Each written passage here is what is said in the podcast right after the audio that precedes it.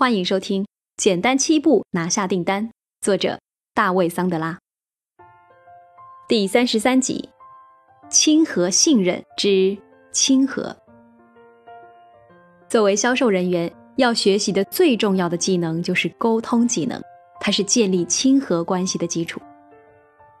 法国人发明 “rapport” 这个词的本意是提供支持，不过法国人经常把它用作与某人建立联系的意思。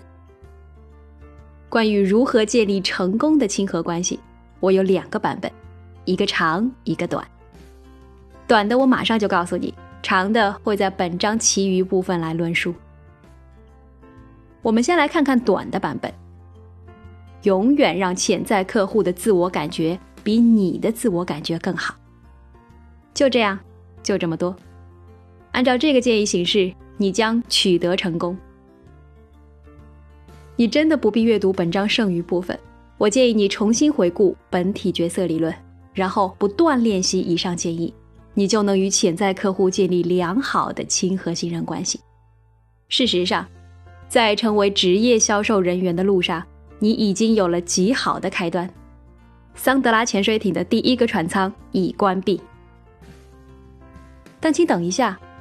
如果我现在结束本章，结果会怎样呢？这个短版本确实已经说明白了亲和信任，并且你们中的一些人，也就是那些理解亲和即是永远让潜在客户感觉良好的人，毫无疑问会同意我的观点。那么继续分享长版本还有什么意义呢？为什么不直接推进到桑德拉潜水艇的下一个船舱呢？我的内部人员告诉我。如果不分享长版本，我就违反了人际关系中最重要的一条原则。人们自我感觉良好的方式，就是跟不如自己的人来比。简短版可能对有些人来说就已经足够，但对那些因为各种原因而自我感觉不好的人却可能不够。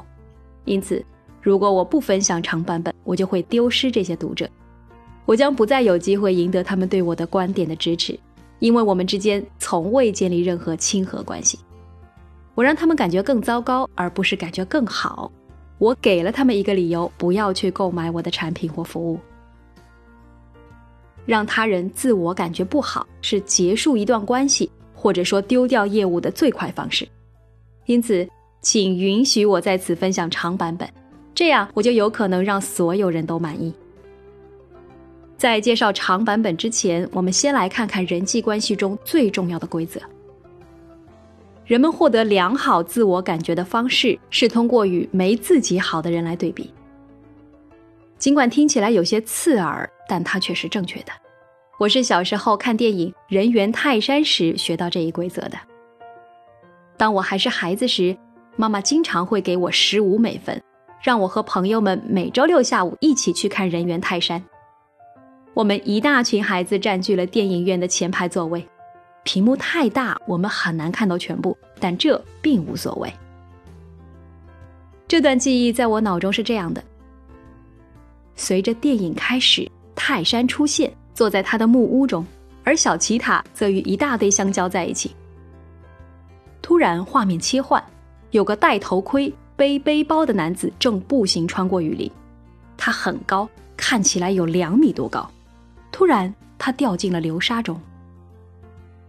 画面再度切换，现在那位男子正在下沉，他挣扎着摸到一块硬土，他不能松手，他还在下沉，他开始大声呼救：“救命啊！救命啊！救命！有人吗？救救我！”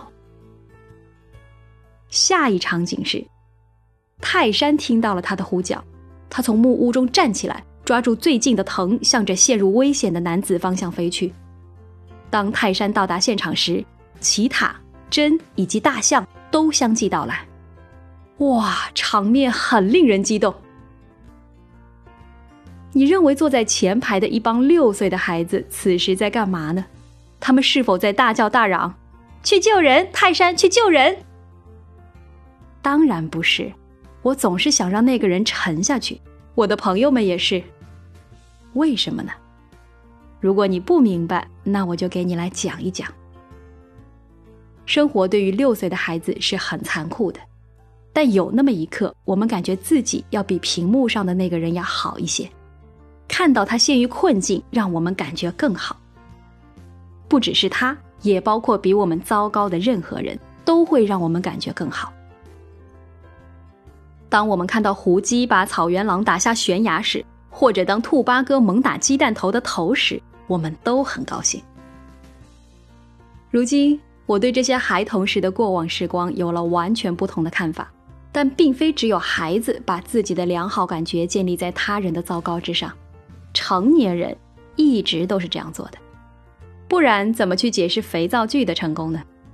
这些流行电视剧每天都有几百万忠实的观众，多数肥皂剧的情节都是不现实的，且充满了不幸。但无论男女都去追这些剧，无非是想从他人的悲惨境遇中让自己感觉良好一些。业余销售人员是荒唐可笑的。那些业余的销售人员让所有销售人员的形象受损，他们往往表现得过于热情洋溢，没有耐心，过于兴奋激动，非常的不优雅。业余销售人员看起来就像是秃鹫站在电线上，等待着松鼠被汽车碾压。与之相反，职业销售人员总是能够把控自如，耐心等待采取行动的时机。他们是为销售人员这个群体加分的。当你审视销售技巧和谋划未来的销售拜访时，也要思考一下自己如何出现在潜在客户面前。不要过于着急，你去银行存钱的次数会越来越多。这与职业销售人员有何关系呢？放轻松，运用这一对你有利的人际关系原则，故意使自己看起来。Not OK，这样你的潜在客户就会感觉 OK。在潜在客户面前摆出 Not OK 的样子，让潜在客户改变对销售这一职业、买家卖家之舞以及身为销售人员的你的那些先入为主的看法。当你表现的 Not OK 时，你就构成不了威胁了。我有让你表现的不职业吗？我有让你表现的愚蠢吗？当然没有。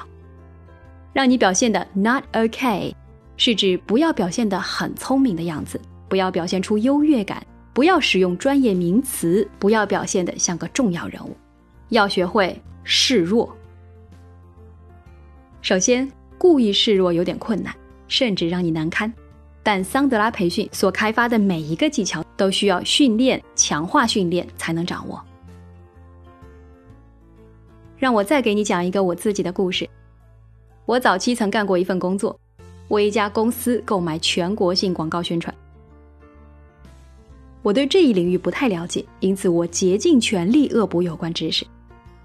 一天下午，一位经验丰富的销售人员带着他的方案来拜访我，我立即想到，这个人对这一领域非常精通，我可以从他身上学习。事实上，我与这位销售人员建立了亲和关系。并且我也打算购买他的服务，但他突然对我说了一句话：“顺便问一下，你们之前有买过 Sports 吗？”突然，我不知道他在说什么，他所提到的不可能是麻疹的斑点吧？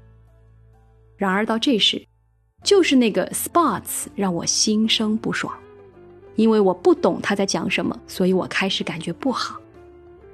由于我不想看起来很无知，因此我对他说：“不好意思，我还有个预约，你过几天再来吧。”而这件事则宣告了这段销售拜访的终结。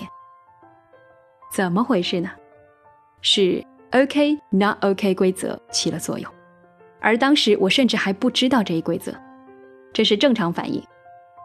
当有人让你感觉不好时，你就会想要通过摆脱那个让你感觉不好的人。来重获良好的自我感觉。这个资深销售人员因使用行话而导致业务失败。相比要我承认不懂什么叫固定时段广告，摆脱它让我更有安全感。如果他能示弱，该是有多明智啊！那么如何故意示弱呢？以下规则可以遵循。示弱规则一：运用装傻的措辞，比如。我不理解，或者，您能在这方面帮我一下吗？再或者，您具体指的是什么？示弱规则二：即使你知道每一个问题的答案，也要看起来像不知道的样子。示弱规则三：永远不要使用专业术语。示弱规则四：要坚定自信，但不要咄咄逼人。示弱规则五：让潜在客户无所不知，让他们感觉良好，不要表现的胜人一筹。示弱规则六：在潜在客户办公室假装迷路，当你知道出口在右侧时，故意往左走。当你学会如何示弱，你就会立即开始让潜在客户及客户感觉良好。假如你不能让他们感觉良好，结局会怎样呢？那你就只能转身走人了。让他感觉不好，你就只能成为一个过客；帮助他们获得良好感觉，你就能成为他们历史的一部分。还有谁能比干满两届任期的前美国总统里根更熟知这一点的呢？不管你是否支持他，没有人能否认里根的表达能力。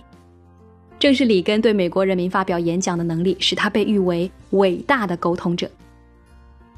里根让沟通变得简单，是因为他曾在这方面下过苦功。即使是这样，他也示弱。他了解沟通是双向的，他观察公众的情绪，并做相应的应对。他的演讲使用听众容易理解的语言，简单而又令人印象深刻。并且演讲内容都是源自真实世界的故事。里根让人们感觉良好，在这一过程中，他把自己销售了出去，成为美国历史的一部分。